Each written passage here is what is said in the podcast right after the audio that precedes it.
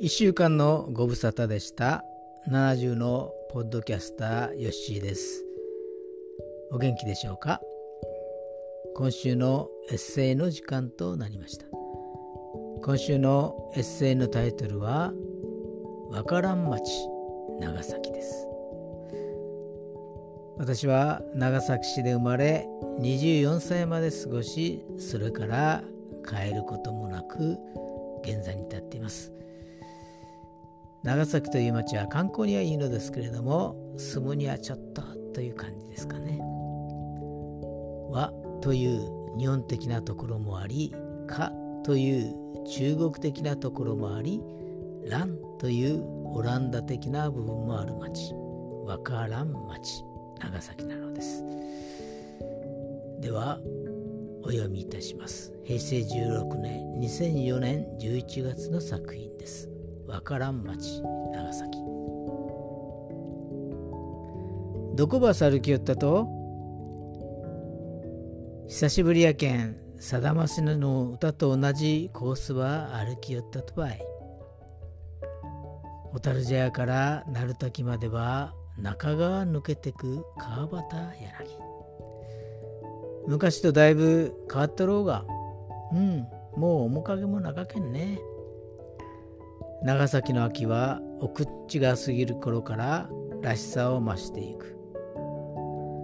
私は奥んちの国庫でしょう。太鼓山を見たさに10月の7日から9日まで出かけていくつもりだったが今年も果たせなかった。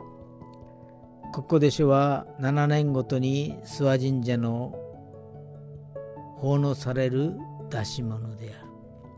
私は子供の頃からこの国庫でしょが大好きでついて回ったものである。どんなものかというと博多山笠を想像してもらいたい。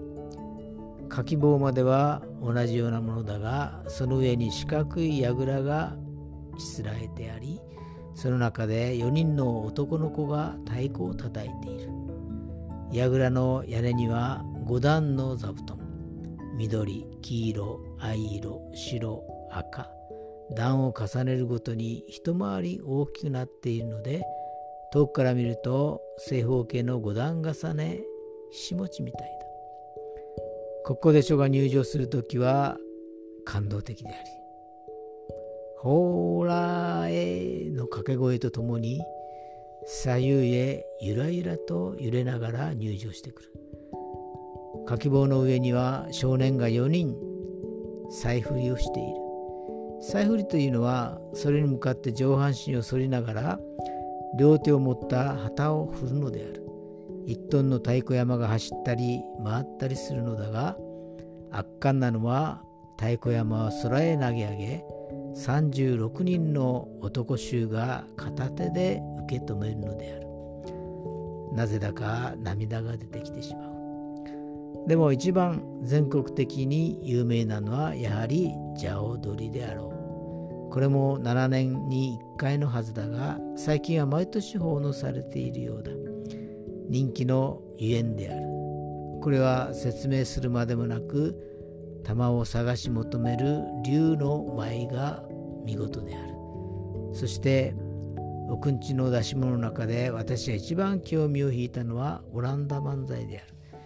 これは日本に漂着した偉人2人が生きるために日本の漫才を覚え家を家々を回って門付けをもらっているうちに故国を思い出し感傷にふけるというストーリーがあるらしい。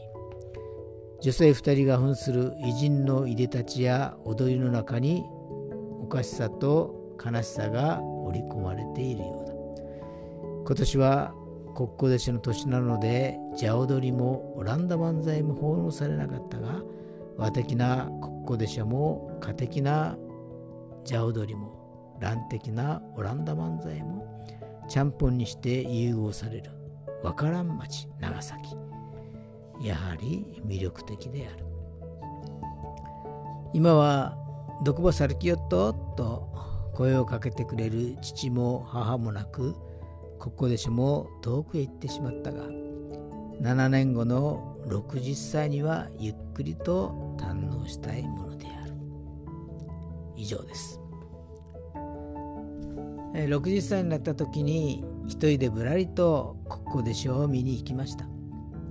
これが最後かと思っていましたけれどもあと4年後にまた国交でしょの樺島町が踊り町として回ってきます。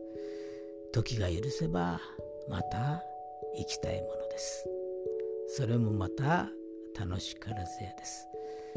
それでは皆さんおやすみなさい。皆さんの明日が希望にあふれたものとなりますように。また次回にお耳にかかりましょう。よっしーでした。